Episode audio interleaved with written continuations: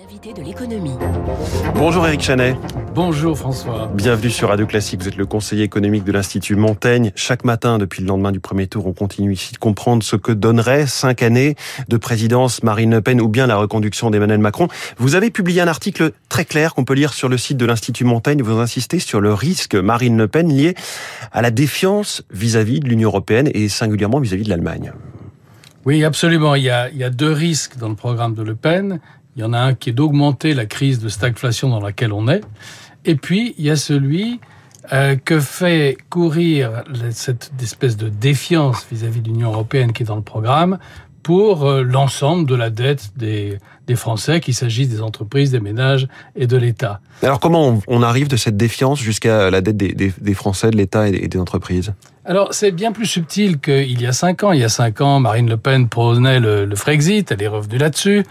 Et donc, euh, cette défiance prend, euh, si je puis dire, la forme de coup de canif au contrat qui nous lie à nos partenaires de l'Union européenne. Par exemple, modifier la Constitution pour donner une primauté à, à la Constitution français, française sur toute autre norme, je cite, poser solennellement le principe de supériorité de la Constitution sur toute autre norme, même internationale, réserver les aides sociales aux Français, donc euh, mmh. pour les pour les, pour les ressortissants d'autres pays de l'Union européenne, euh, ce serait pas le cas. Euh, interdire, sortir du marché européen de l'électricité, interdire les importations de produits agricoles ne respectant pas les normes de production françaises. Tout ça, ce sont des coups de canif au contrat. Alors qu'est-ce que ça veut dire? Ça veut dire que, euh, d'une certaine manière, la France se prépare soit à s'affranchir des règles de l'Union européenne, demander à les renégocier sur des points sur lesquels ce n'est pas renégociable puisque ce sont des traités, ou carrément en sortir. Mmh. Alors les marchés financiers vont tout de suite se poser la question, mais est-ce que on peut toujours continuer compte, euh, excusez-moi, compter sur la France pour être un des piliers de l'Union européenne et de la zone euro? Et là, le point essentiel, c'est la confiance qu'il y a entre la France et l'Allemagne. Faut voir les choses en face. L'Allemagne, c'est le pays qui, d'un point de vue financier, apporte euh, sa garantie à tous les autres pays de la zone euro, surtout ceux qui sont très endettés. Pour le coup, c'est le premier de cordée, en quelque sorte. C'est le premier de cordée et qui, euh, grâce à sa corde, empêche les autres de tomber.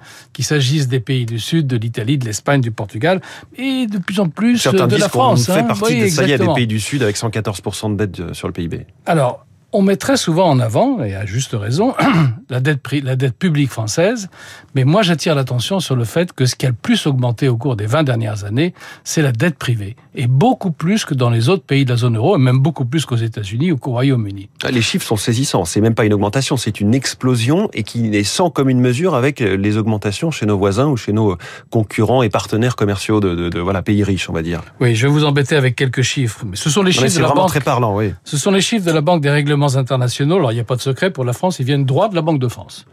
Euh, ils sont mmh. comparables entre les pays. La dette privée, depuis 2005, est, a augmenté de 86 points de PIB. Elle arrive à 231% du PIB. Donc, elle a augmenté de 86 points pour la zone euro, donc y compris la France, elle a augmenté de 33 points. Mmh. Maintenant, si on met tout le monde ensemble, l'État, les ménages et les entreprises, la dette française est arrivée à 361% du PIB fin 2021. Par rapport à 2005, elle a augmenté de 144 points. Là aussi, c'est le double. C'est des chiffres qu'on n'a pas du tout en tête, ce chiffre de au-delà des 300 points de PIB, la dette privée, enfin la dette euh, totale cumulée.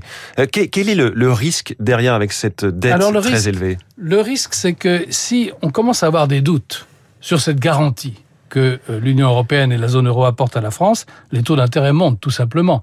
C'est un risque que l'État sait gérer. Euh, on Pour ne lui souhaite pas. Dette. Pour sa propre dette, parce que d'abord elle a une maturité qui est très longue, on est excellent en trésor pour s'occuper de ces choses-là. Puis vous savez, l'État il peut toujours lever des impôts, même s'il ne l'annonce pas.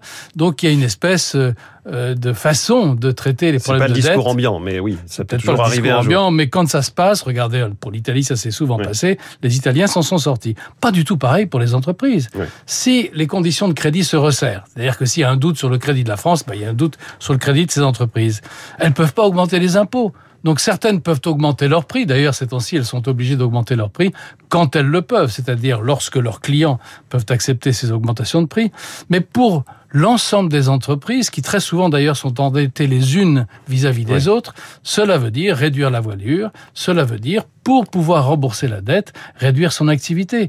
Et donc concrètement, lorsqu'il y a un resserrement des conditions de crédit, ce qu'on a connu dans beaucoup de crises, eh bien les entreprises sont obligées de réduire leur activité, donc ça veut dire moins de croissance, voire une récession, une crise de crédit.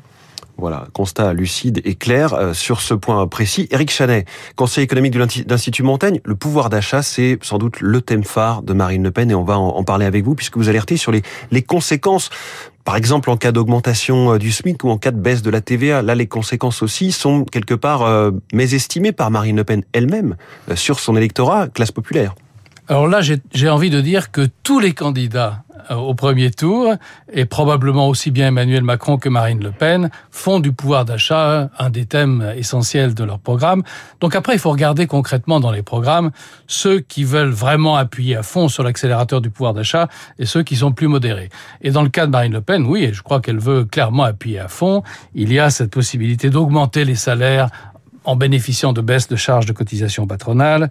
Euh, il y a euh, euh, la baisse de TVA pour les produits énergétiques, etc. La TVA à 0% sur un panier de produits alimentaires. Alors, dans, dans l'idéal, dans un monde où tout se passerait bien, où il n'y a pas de contraintes sur l'offre, où on peut produire autant qu'on veut, pourquoi pas? Pourquoi pas hein? On stimule la demande, nous ne sommes pas encore au plein emploi, on a 7% de chômeurs, etc. Mais nous ne sommes pas dans ce monde-là. Nous vivons un choc d'offres mais qui est absolument énorme. Ce choc d'offre vient de la guerre en Ukraine. Il vient aussi d'ailleurs euh, du fait qu'en Chine, on est en train, depuis un certain temps, de refermer un certain nombre de villes et donc que la production n'arrive pas chez nous. Quand on ne peut pas produire plus et qu'on stimule la demande, qu'est-ce qui se passe? Les prix augmentent plus vite. Et voilà le paradoxe. En baissant la TVA, on stimule la demande, en particulier pour les produits énergétiques. C'est un schéma simplifié, mais effectivement, c'est pas parce qu'on baisse la TVA sur l'essence que de l'essence va apparaître dans les stations-service Exactement, ça n'a encore jamais fait sortir l'essence euh, du sol. Mais de ce fait, en stimulant la demande, on augmente les prix. voilà le paradoxe, on veut stimuler le pouvoir d'achat, et au bout du compte, par l'inflation, on va le rogner. Mmh. Et donc, ce n'est vraiment pas la politique qu'il faut faire. Quand on a une contrainte d'offre, il faut agir sur l'offre. Et agir sur l'offre, eh ben en particulier, ça veut dire produire beaucoup plus d'électricité. Or, si alors en plus on ferme les éoliennes, qui n'en produisent pas beaucoup, mais quand même, c'est complètement absurde. On est dans une situation où, au contraire, on aggrave la contrainte d'offre. On ne peut pas du tout se passer aujourd'hui, effectivement, de l'énergie qu'apportent à l'instant T les énergies, euh, les, les, les, éoliennes sur le sol français, même si, on le sait, c'est de l'énergie effectivement intermittente qui a un certain nombre de défauts, mais qui produit aujourd'hui une, une quantité, à une part au mix énergétique français considérable. Tout à fait. On a besoin d'absolument toutes les ressources énergétiques non carbonées, si on garde quand même en tête euh, l'objectif absolument essentiel de réduire le risque climatique. Alors, ce n'est vraiment pas le moment de se dire, ben, je vais importer plus de gaz. D'ailleurs, je peux même pas l'importer de Russie, puisque euh, les, les, exportations russes baissent et qu'on va faire tout ce qui est possible pour s'en débarrasser. Puis il y, y, y a des mesures du programme de Marine Le Pen qui sont censées être autofinancées sans qu'on sache vraiment euh, comment, Éric Chanet. Ah oui, alors j'ai trouvé ça assez amusant dans le programme de Marine Le Pen, dont le chiffrage est, est assez... Euh, vous avez fait le travail à l'Institut Montaigne. Alors, voilà. c'est pas moi qui fais le travail de l'Institut Montaigne. L'Institut Montaigne a fait le travail,